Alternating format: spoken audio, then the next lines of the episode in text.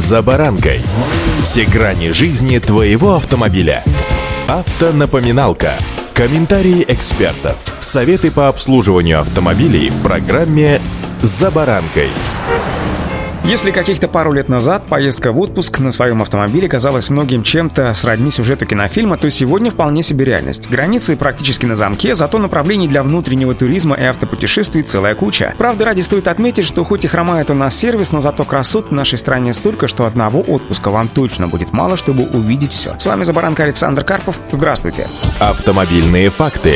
Собираясь в дальнюю дорогу, помните, что ваш автомобиль должен быть очень хорошо подготовлен к расстояниям. А вот в пути очень важной статьей расходов и затрат станет топливо. Сегодня предлагаю остановиться именно на этом подробнее, что и как влияет на расход топлива. И самое первое, с чего хотелось бы начать, это стиль вождения. Ведь показатели расхода топлива в конечном счете напрямую зависят от того, какая крейсерская скорость поддерживается вами, ровно как и от того, как интенсивно вы нажимаете на педаль газа. Что касается наиболее экономичной скорости, то речь идет о движении по трассе в диапазоне от 90 до 110 км в час. Кроме того, на экономичность положительно влияет, если вы откажетесь от резких стартов и езды на пониженных передачах, соответственно, высоких оборотах двигателя. Кроме того, не следует увлекаться долгим прогревом двигателя, советуют автоэксперты российской газеты. Минуту назад я уже касался темы исправности вашего автомобиля. Помните, существует целый ряд неисправностей, при которых расход бензина и дистоплива повышается просто существенно. Значительный перерасход могут дать, к примеру, неисправные свечи, растянутый ремень ГРМ, а также барахлящие датчики холостого хода, лямбда, зонт, а также сильное засорение масляного и воздушного фильтров. Кроме того, для поддержания оптимального расхода топлива необходимо регулярно делать сход-развал и балансировку колес. В противном случае, помимо увеличенного расхода топлива, вы столкнетесь еще и с неравномерным и повышенным износом ваших шин. Автомобильные факты.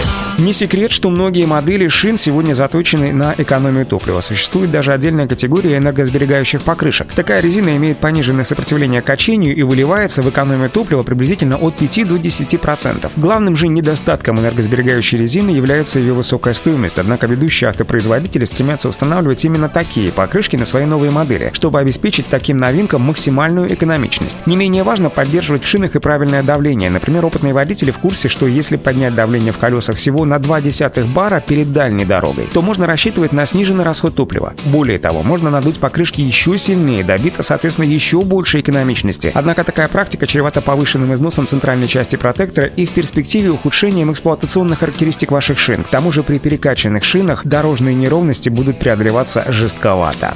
Автомобильные факты. Ну и, конечно, один из важных моментов – это само топливо. Заезжаем только на заправки со знакомыми шильдами и логотипами, заправляем полный бак. Вопрос о том, использовать или не использовать специальные присадки для снижения расхода топлива на самом деле и по сей день остаются очень риторическими. Производители таких химикатов обещают экономию до 10-15%. Однако фактически речь может идти о снижении расхода топлива на пару процентов. При этом непонятно, какой побочный эффект может оказать использование данных присадок. Как варианты, частицы таких присадок могут кристаллизоваться и забивать фильтры и шланги топливной системы, так что разумнее сделать выбор в пользу более дорогого фирменного топлива, которое, как обещают производители, обладает улучшенными характеристиками, в том числе и в части экономичности. Скажу сразу, что это не все факторы, которые влияют на расход топлива. Я лишь коснулся, так сказать, самых распространенных и тех, которые влияют на данный показатель каждый день, но в рамках непродолжительных поездок по городу мы даже порой не придаем этому значения. Ну а всем, кто собрался в отпуск, друзья, желаю удачи, разумеется, предварительно проверьте свой автомобиль и составьте весь план поездки.